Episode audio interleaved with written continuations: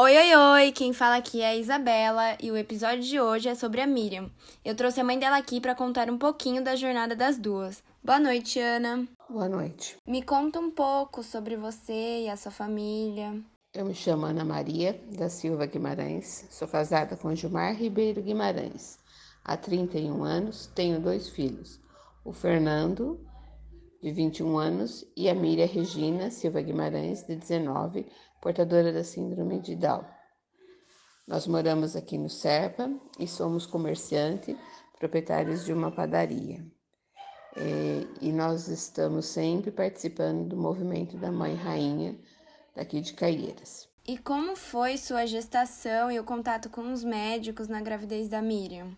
Quando eu fiquei grávida da Miriam, eu fui fazer pré-natal com o meu obstetra, que já também foi do meu primeiro filho, Dr. Renato Calil, de São Paulo. Ele me pediu todos os exames tradicionais e na 12ª semana fizemos o transfludência nucal, que é o exame que mede um, uma coisinha lá na nuca da criança, que se der acima, a criança pode ter síndrome de Down. Segundo o médico, ele disse que estava no limite e que não, que a criança era perfeita, estava tudo normal. Seguimos a gestação e com 20, vigésimas semanas fui fazer, dentro da normalidade do pré-natal, um morfológico. E na época a gente levava a, a fita VHS para se filmar o ultrassom, né? E quando um médico, o outro médico, foi fazer esse morfológico, foi acertar a fita, ele achou que o exame anterior, a transludência no cal que tinha sido feita, não estava correta, não estava bem medida e ele duvidou né, daquele resultado. Ele achava que o resultado era um pouco maior e aí havia possibilidade dessa criança ter síndrome de Down. Mas ele falou que não, que era normal, e outro falou não, pode ser que tenha. Então nós ficamos naquela dúvida e o meu médico, muito competente, olhou para mim e para meu marido e falou assim: Olha, eu posso pedir a minocentese, que é tirar um líquido né, da sua barriga, a gente manda examinar. E aí a gente vai ter certeza se, a, se a, no caso a Miriam tem ou não síndrome de Down. Mas eu preciso fazer uma pergunta. Se você descobrir que ela tem síndrome de Down, vocês vão tirar? Ou seja, eu vou abortar? Vou tirar? Vou interromper a gestação? Nós falamos, não, não vamos, nós vamos seguir. Então, eu falei, então, eu não vou fazer exame nenhum e vamos seguir para frente, né? E seguimos a gestação. Então, o meu médico, a princípio, iria me dar um remédio para fortalecer o pulmãozinho dela, isso era numa quarta, e na sexta-feira iria fazer a cesárea. E pediu que eu fosse para a maternidade São Luís para fazer a papelada da internação. Então, nós fomos, né? nessa mesa, saímos dali, nós fomos. Chegando lá, estávamos lá no, no guichê fazendo o, a papelada, me anunciaram que o meu médico, Renato, que ele queria falar comigo. Eu atendi o telefone ali, ele falou: Olha, Ana, vamos fazer o seguinte. Ele falou bem assim: Eu não vou dormir até sexta-feira pensando em você, você não vai dormir pensando no bebê. Então vamos fazer o seguinte: eu tô indo, já reservei a UTI, nós vamos fazer a cesárea é agora. Eu tô indo para aí e você me espera. Então assim foi, meio que assim. Fui para fazer um ultrassom às 10 horas da manhã Quatro horas da tarde foi decidido fazer uma cesárea. E depois da cesárea? Quando fez a cesárea, logo ele veio e falou: Olha, Ana, é, os médicos estão olhando ela e realmente eles acham que ela não tem, é, que, que, ela tem síndrome de Down, né? Mas vai, já foi colhido o cariótipo e tal, fazendo todos os exames dela. Como a gente estava numa maternidade São Luís, uma maternidade top, né? Muito boa, de primeira linha, né? Então a gente foi, eu fui pro quarto e ela com, com toda a dificuldade que ela tinha de respirar, foi por uma UTI semi, né? Neonatal. Então no dia que ela nasceu, eu não a vi, eu fiquei no quarto e no dia seguinte que veio um geneticista, né, no meu quarto e falou assim, é, sem muitas delongas, curto e grosso, que a minha filha tinha sido de Down e que ela precisaria de mais cuidados, precisaria de terapias, né, e que tudo bem, virou as costas e foi embora. Então, nós tínhamos aí lá na Maternidade São Luís uma enfermeira, onde a gente tinha feito é, curso de, de gestante. Então, ela veio até o meu quarto, conversou comigo bastante, né? E foi ela que me levou até a, a UTI neonatal para me ver a Miriam pela primeira vez. Né? Então, ela foi uma pessoa muito importante nesse momento, né? Que é a que me deu mais força, conversou comigo, me expôs mais coisas. Lógico que a gente sabia, tinha uma noção totalmente do que era uma, uma criança com síndrome de Down. Você guarda alguma queixa dos médicos? A única coisa realmente que eu tenho que falar foi do geneticista. Ele que foi da maternidade São Luís, que ele foi me dar a notícia comprobatória que ela tinha síndrome de Down. Ele não teve muitos cuidados, não teve muitas delongas, foi bem curto e grosso e virou as costas e me largou assim com um monte de dúvida. É, só mais nesse sentido, foi o geneticista, que eu achei assim que ele poderia ter sido um pouco mais né, delicado na hora de uma notícia assim tão complicada né, para gente.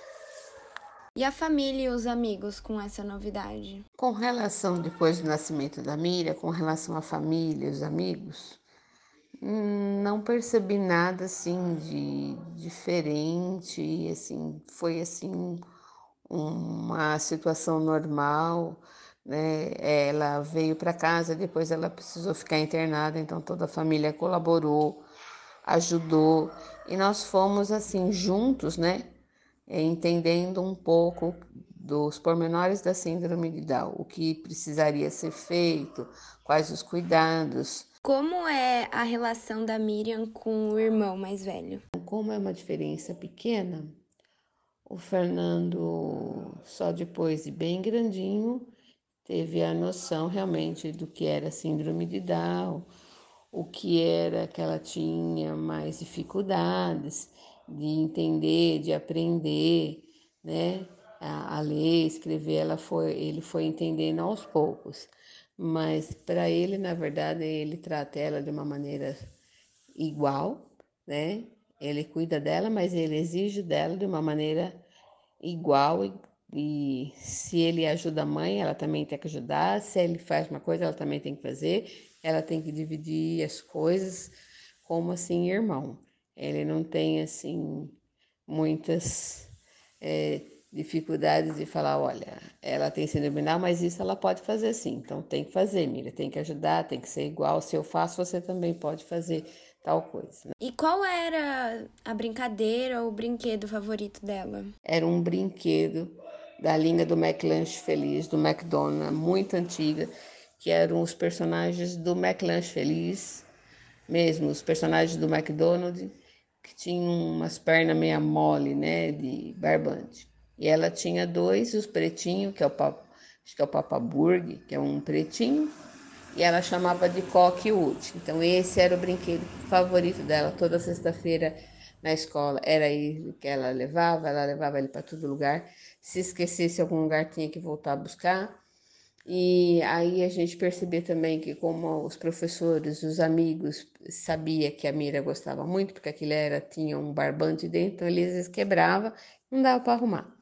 Então os amigos que tinham em casa, tal, dava para gente, olha, Ana, tal para você, porque eu sei que a Miriam gosta tal. Então, assim, por muito tempo ela ficou com esse brinquedo, ela pegava os dois brinquedos, um em cada mão, batia as perninhas deles uma nas outras, assim, né? Ai, aqui em casa a gente também adorava esses bonecos do McDonald's. Era bem legal fazer coleção, né? E quais lugares ela mais gostava de ir? De criança, acho que o lugar que ela mais gostava de ir é, é na praia, né? Ela sempre gostou muito de ir na praia, ela sempre gostou muito de piscina. Assim, qual foi a sua maior preocupação na criação da Miriam? A preocupação maior de, da gente né, com relação à, criação dela era a saúde dela. Essa que ela não pegasse uma pneumonia, que não tivesse nenhum comprometimento maior. E a escolha da escola, como é que foi? Na hora de escolher a escola, realmente foi teve sim fazer uma escolha mesmo, né? na, há muito tempo atrás, né, a gente sabia que aqui na colégio grande que tinha aqui era só o colégio Senembi, E a gente tem amizade com muita gente lá do colégio. Meu outro filho já estudava lá. Mas também eu tinha o meu irmão que tem uma escola infantil, né? Que iria até aos sete anos, depois no primeiro ano iria trocar de escola e no caso teria que ir para o CNB. Então, a gente conversou com pedagogas, a gente conversou na PAI, né? E aí, pela orientação da PAI, a, a PAI achou melhor que ela fosse direto para a escola, aonde do, do berçário, do infantil, ela seguisse nessa escola para frente até o primeiro ano. Né? Então a opção que a gente fez pela a escolha que a gente fez pela pelo Colégio Senembi foi por isso, né? É, dela estudar desde pequenininha, ela entrou com quatro anos nesse infantil, seguir, seguir com uma turminha, seguir num prédio que ela estaria acostumada, não ter essa troca de prédio, troca de sala, troca de amigos quando ela tivesse sete anos, né? Para não regredir nas coisas que ela teria aprendido anteriormente. Então, a escolha da, do Colégio Senembi foi, nesse sentido, uma coisa em conjunto entre nós, família, e a pai de Jundiaí, que nos orientou. E como foi a adaptação dela nessa escola? O ensino regular para Miriam, onde ela teve contato com as crianças normais, ajudou muito o desenvolvimento da Miriam. Os amiguinhos dela do Colégio Senembi forçaram ela a ter atitudes normais, a andar, a puxar a mochila, a subir a escada, a comer sozinha, tudo isso, esse exemplo das crianças normais é muito importante. Agora, quando chega na parte pedagógica, aonde às vezes lá no quinto ano, que a gente percebeu na Miriam, onde é, o professor não consegue trabalhar com aquela diversidade que ela tem, né? Todos professor de matemática tem uma aula para dar e ela ainda está naquela coisinha de números. Então, vai chegando um ponto que as crianças normais na escola normal seguem uma linha sozinhos e ela nunca consegue seguir sozinha. Então, se ela não tiver um apoio, não tiver um auxiliar que esteja com ela, esteja mais focado para ela, adaptado a ela, aí a escola normal não consegue dar conta. Vai ficando muito difícil o ensinamento. Entendi. Eu acho que é essencial, né, ter uma reestruturação no sistema de ensino para receber essas crianças, não só as com deficiências mentais, mas para qualquer outra criança com deficiência. E o que, que você acha mais importante na criação de uma pessoa com síndrome de Down? O mais importante para as crianças com deficiência é você ensinar, você tornar ela uma criança independente, o máximo que ela puder nas nas coisas da casa, dela poder se vestir, nas coisas que ela possa comer, entendeu? Isso é uma das coisas mais importantes, tornar ela independente até o que ela conseguir. Isso é uma das coisas mais importantes que a gente bate em cima, né? Aqui com a Miriam, que ela tenha atitudes é, com segurança de, de fazer uma, uma comida, é, fazer um lanche, fazer tomar seu banho, estar em casa, desligar uma coisa, fechar uma porta. Isso é fazer essa criança ser independente. O que você acha que deixaria a Miriam no auge da felicidade? Não sei dizer, porque a Miriam é extremamente feliz. A Miriam é extremamente com a autoestima elevada, né? Só se assim ela morasse dentro de um McDonald's para poder comer batata e coca todo dia e tivesse um salão de festa, porque ela adora festas, né? Festa de aniversário. Então, se ela tivesse um buffet de festa de aniversário, que ela viria festa todo dia. Fora isso, eu não sei, né? É, ela é uma criança assim que tem uma família maravilhosa, todo mundo ama muito ela. Ela é uma pessoa assim muito feliz gosta de uma festa, né? Eu vou acompanhar a Miriam nessa bagunça. e para encerrar, como você gostaria que praticassem a inclusão? Olha, com relação à inclusão na sociedade, é, é muito difícil a gente falar porque são diversos pontos, né? Como a gente está inserido dentro de a paz, dentro de escola que ela teve, foi totalmente incluída, dentro de uma paróquia que ela foi totalmente incluída, é né? a gente não sentiu dificuldades, né? A Miriam é uma criança, é uma menina que vai em todos os lugares, nunca tivemos nenhum problema né, de, de, de barrarem ela, de olharem com cara feia, de falar que não. Então, sim, a, a inclusão para Miriam é, funciona muito bem, mas porque a gente sai com ela, a gente impõe ela para a sociedade, a gente leva ela em todos os lugares. A gente não esconde ela dentro de casa, a gente não fica com dó de levar ela no cinema. Ai, vão olhar, vão falar, não, ela vai, ela vai do jeito que vai.